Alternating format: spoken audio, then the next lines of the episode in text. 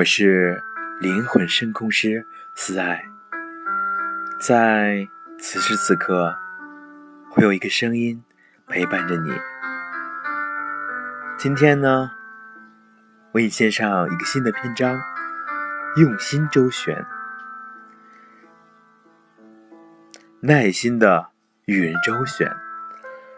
我们总难免碰到一些无理取闹的事情。你对某人的不良错误或行为进行直接责备，他却反过来与你顶撞，这时就要有良好的语言应变能力。如在一外国球场里，一个大学生的视线完全被前面年轻妇女的帽子挡住了，于是他对她说：“请您摘下帽子。”可妇女头也不回。请您摘下帽子。大学生气冲冲地重复了一遍。为了这个位子，我破费了十五欧元，你却什么，却什么也看不见。为了这顶帽子，我破费了一百一十五欧元，我要让所有的人都看它。年轻的妇女说完，一动也不动地坐着。她违反公共道德。却反而振振有词地反驳大学生的正常干预，让人哭笑不得。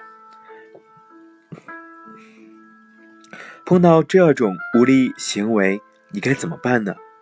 许多人常常大发一通怒火，大骂一顿无赖，可到头来对方还是振振有词，头头是道，理由充足的很，你自己倒气的。手脚发颤，只会说“岂有此理，岂有此理”。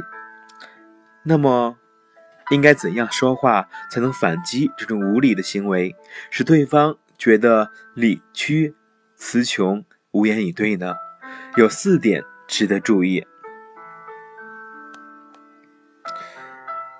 第一点是情绪平和，遇到无理的行为。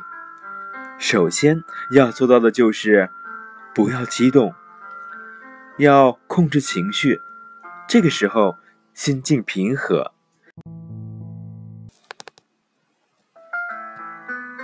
对反击对方有重要作用。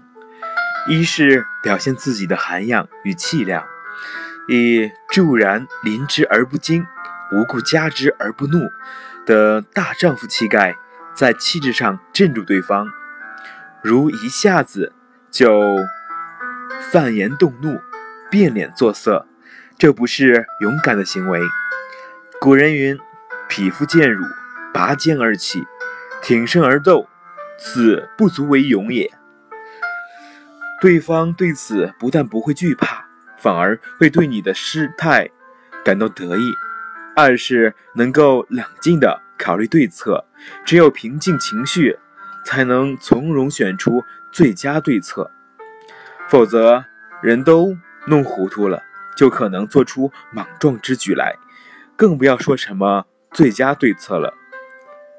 例如，肖伯纳的名剧《武器与人》首演时获得巨大成功，他应观众的要求来到台前谢幕，这时有一个人在首座高喊：“糟透了！”对于这种无理的语言，肖伯纳没有怒气冲冲，他微笑地对那人鞠了一躬，彬彬有礼地说道：“我的朋友，我同意你的意见。”他耸了耸肩，又指着正在热烈喝彩的观众说道：“但是，我们俩反对这么多观众又有什么用呢？”观众中顿时爆发出更为热烈的掌声。肖伯纳在反击对方的过程中，无论是那温文尔雅的举动，还是那调侃戏弄的言辞，都显示出一种情绪的平和。但就是这种情绪的力量，就足以压倒对方。第二个是反击有力，对无理行为进行语言反击。不能说了半天不得要领，或词软话绵，而要做到打击点要准，一下子击中要害，反击力要猛，一下子就使对方哑口无言。有一个常愚弄他人而自得的人，名叫汤姆。这天早晨，他正在门口吃着面包，忽然看见杰克逊大爷骑着毛驴，呵呵呀呀的走了过来。于是他就喊道：“喂，吃块面包吧！”大爷连忙从驴背上跳下来，说：“谢谢您的好意，我已经吃过早饭了。”汤姆一本正经地说：“我没问你呀，我问的是毛驴。”说完，得意的一笑。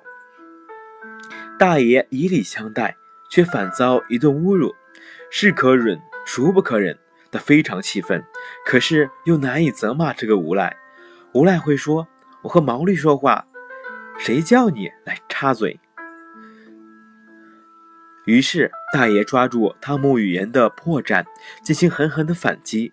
他猛然地转过身子，照准毛驴脸上，啪啪就是两巴掌，骂道：“出门时我问你城里有没有朋友，你斩钉截铁地说没有。没有朋友，为什么人家会请你吃面包呢？”啪啪，杰克逊大爷对准驴屁股，又是两鞭子，说：“看你以后还敢不敢胡说！”说完，翻身上驴，扬长而去。大爷的反击力相当强。既然你以你和驴说话的假设来侮辱我，我就姑且承认你的假设，借教训毛驴来嘲弄你自己建立的和毛驴的朋友关系，给你一顿教训。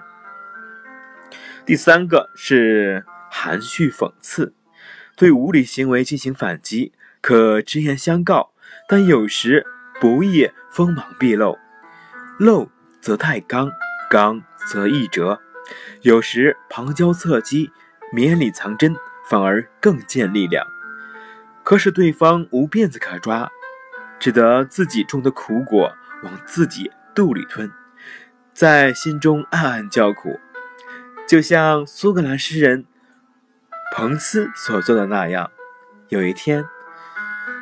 彭斯在泰晤士河畔见到一个富翁被人从河里救起，富翁给了那个冒着生命危险救他的人一块钱作为报偿。围观的路人都为这种无耻行径所激怒，要把富翁再拖到河里去。彭斯上前阻止道：“放了他吧，他自己很了解他的一条命值多少钱。”好，到这里就已经结束了。本来说是四点，其实是三点了。